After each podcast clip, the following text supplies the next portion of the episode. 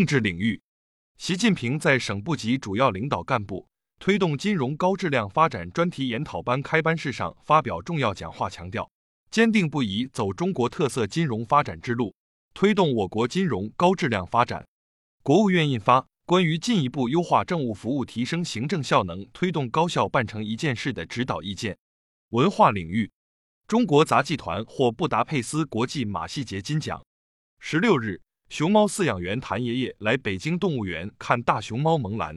谭爷爷曾经是萌兰的饲养员，时隔六年再次见到萌兰，谭爷爷激动的心情溢于言表。壮了，大的多了。教育领域，教育部、中央军委政治工作部印发通知，新增两千四百三十一所中小学为国防教育示范学校。法治领域，公安部消息，二零二三年。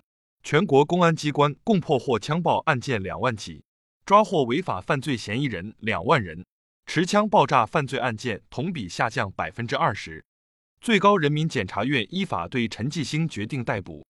体育领域，梅西蝉联世界足球先生，胡明轩、赵睿分获二零二四 CBA 全明星赛南北区票王。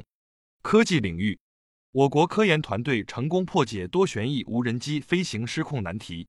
民生领域，国家发展改革委消息，二零二三年通过实施以工代赈政策，累计吸纳带动两百五十三点四万名低收入群众务工就业，人均增收一点四万余元。